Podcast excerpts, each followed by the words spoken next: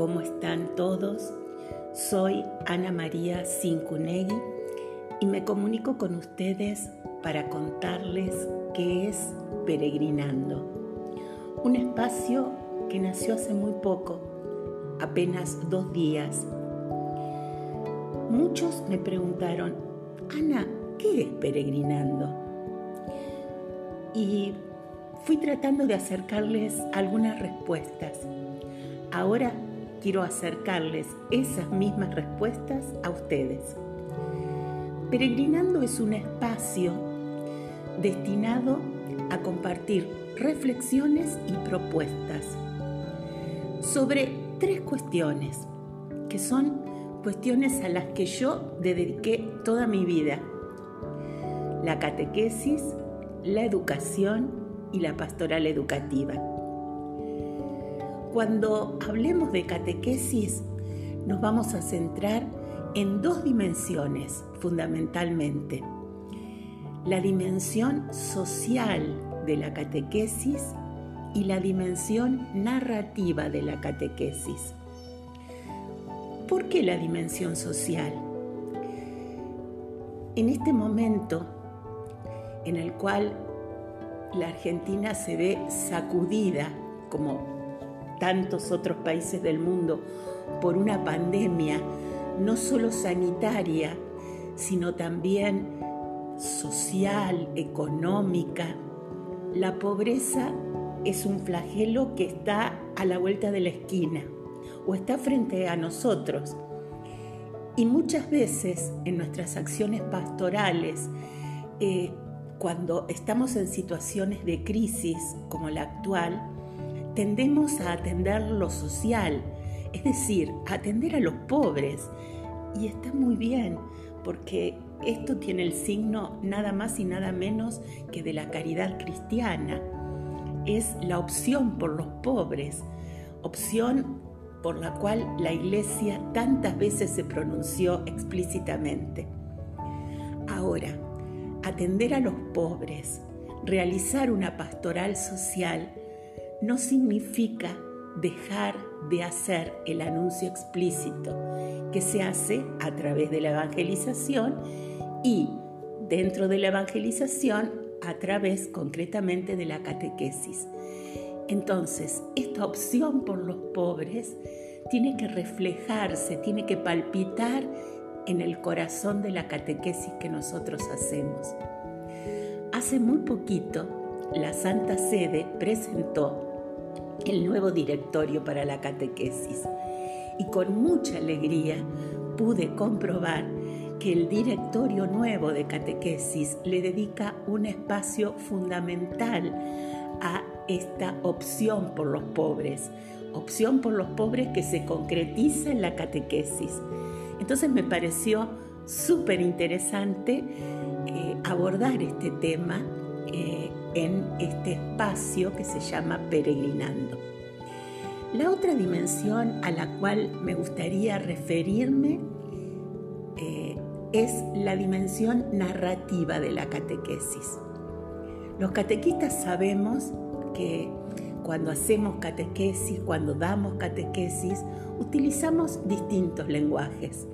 Y esos lenguajes se van ampliando con el paso de los años, porque eh, tratamos de adaptarnos, eh, por supuesto, a nuestros interlocutores y tratamos de llevar a la catequesis los lenguajes de cada tiempo, de, cada cultura. Eh, generalmente utilizamos el lenguaje argumentativo. Tratamos de argumentar para defender lo que mostramos, lo que testimoniamos, lo que decimos. Y esto es muy importante. Pero el lenguaje narrativo tiene una particularidad especial. Eh, cuando nosotros narramos en la catequesis, nos estamos asemejando eh, al que cuenta un cuento, pero no cualquier cuento, nada más y nada menos que la historia de Jesús, la historia del pueblo de Dios. Eh, la historia del antiguo pueblo de Dios y del nuevo pueblo de Dios. Así que vamos a tratar de detenernos en este aspecto muy rico y a mí humildemente me parece que todavía bastante poco explorado.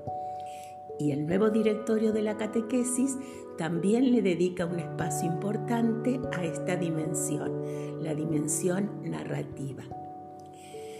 Cuando nos refiramos a temas educativos, eh, no vamos a abordar cuestiones técnicas, no vamos a abordar cuestiones didácticas muy prácticas, sino que nos vamos a centrar en un lugar eh, bien pedagógico, eh, desde, desde una filosofía de la educación. Vamos a hacer una aproximación a una filosofía de la educación de modo que podamos contemplar la educación desde la vida y para la vida.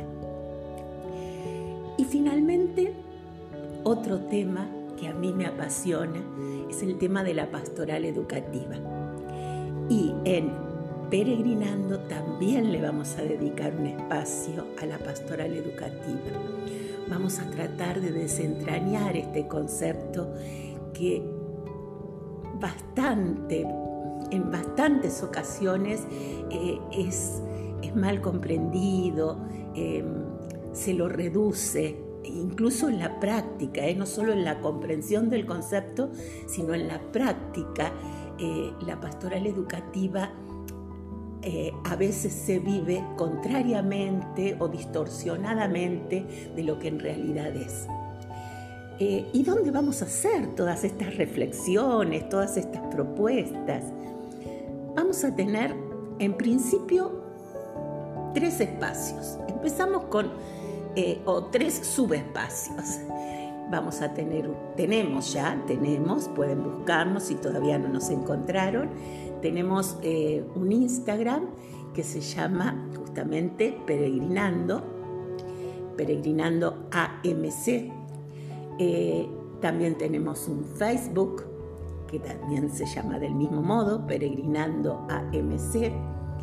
Y el tercer espacio son estos podcasts que les hacemos llegar a través del WhatsApp o a través del Instagram o del Facebook. Dentro de un tiempo, posiblemente en octubre, vamos a tener la posibilidad de encontrarnos con un blog donde todas estas cuestiones que comenzamos a tocar apenas eh, brevemente, eh, las podamos profundizar, ampliar, em, escribiendo un poco más extensamente de lo que nos permiten las redes sociales. Bueno, por ahora esto es todo.